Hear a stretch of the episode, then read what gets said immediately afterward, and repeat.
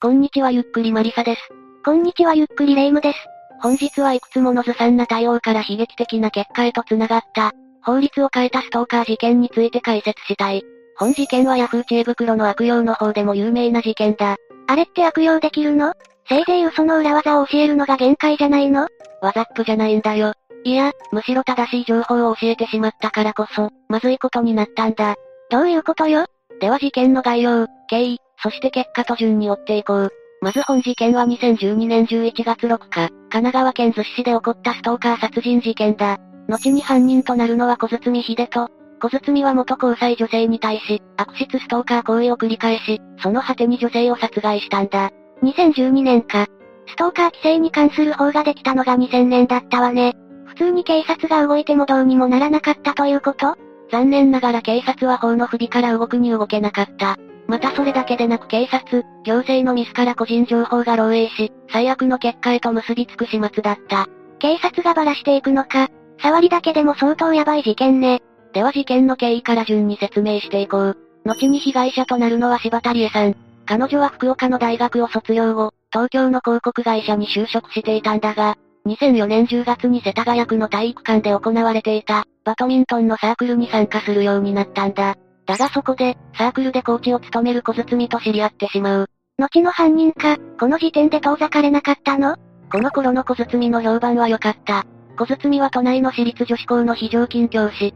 専門の社会科の授業は熱心でわかりやすく、バドミントン部の手伝いもする、生徒に慕われる人気者だった。最初はすごく高青年に見えるわね。ああ、それで二人はほどなく交際を始めたし、柴田さんは小包のことを理想の相手とすら考えていた。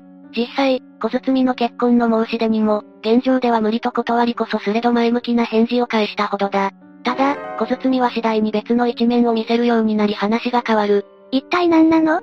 端的に言えば、ヒステリックさと嫉妬深さだ。柴田さんが数分遅刻しただけで一日機嫌が悪くなるヒステリックな性格と、柴田さんが一緒にいる男の全てに対し嫉妬する性格は、二つ合わさると最悪だった。仕事で男性と車に乗っただけでもヒステリックに起こる小包に、柴田さんは悩みやがて別れを考えるようになったんだ。結局、小包は改善しなかったため、交際は開始から2年ほど経った2006年7月に柴田さんが別れを切り出す形で終わった。まあ、当然よ。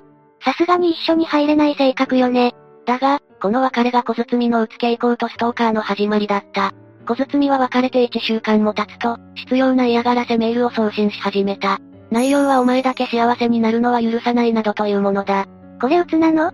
こんなに攻撃的なのに？後に鬱と診断されることになるし、8月17日に小包は公園で酒と薬を大量に飲むという自殺未遂を起こしている。もともと鬱傾向はあったが別れで表出化していったのだろう。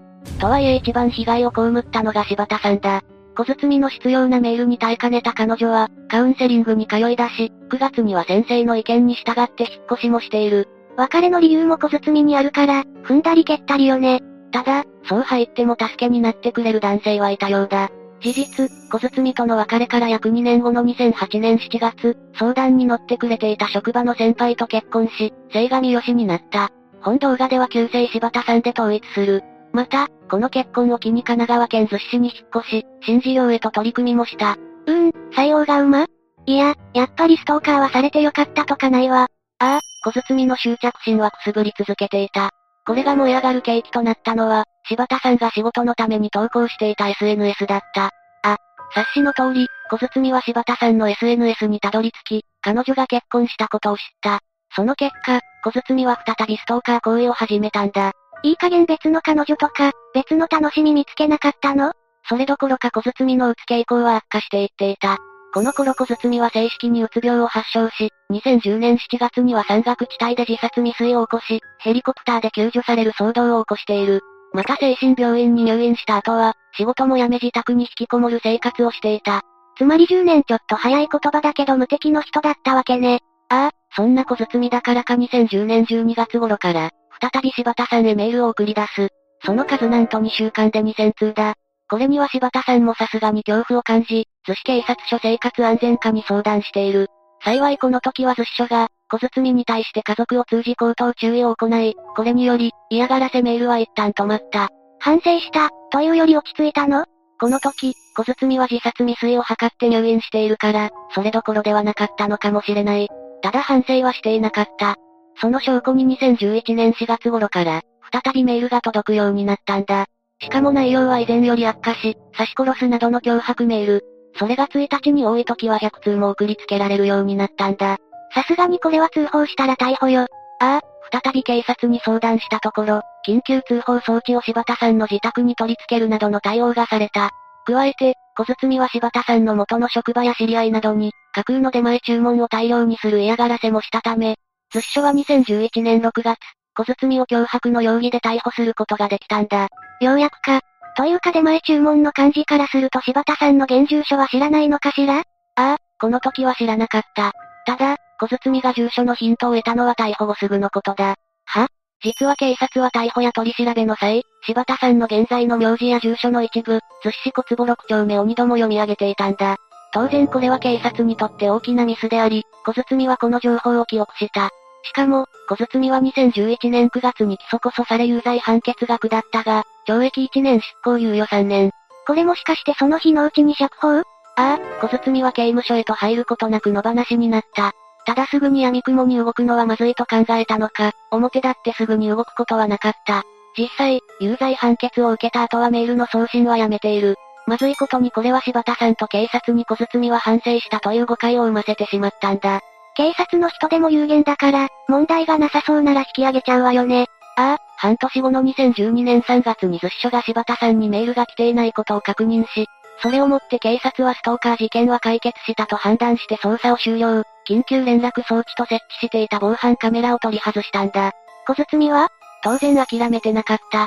小包は寿司小坪6丁目という断片情報から、柴田さんへとたどり着くためにあるサイトを使っていた。もしかしてああ、ヤフー知恵袋だ。小包は次のような文章を投稿した。お世話になった人探しをしています。大体の住所はわかるのですが、番地などがわかりません。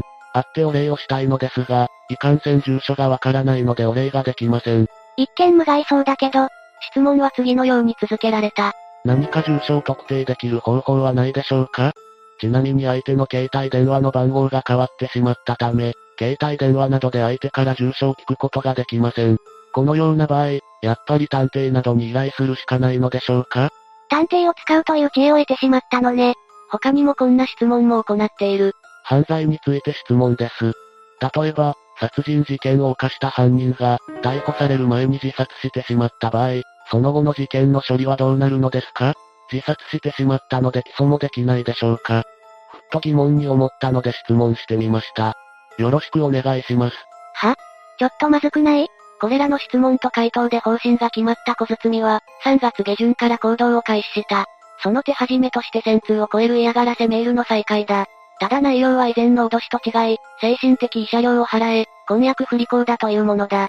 いや、多少文面変えても1000通メールは普通に逮捕でしょ。残念ながら、当時のストーカー規制法には電子メールに関する規定がなかった。しかも、今回のメールの内容は婚約不履行や、慰謝料を支払えというもの。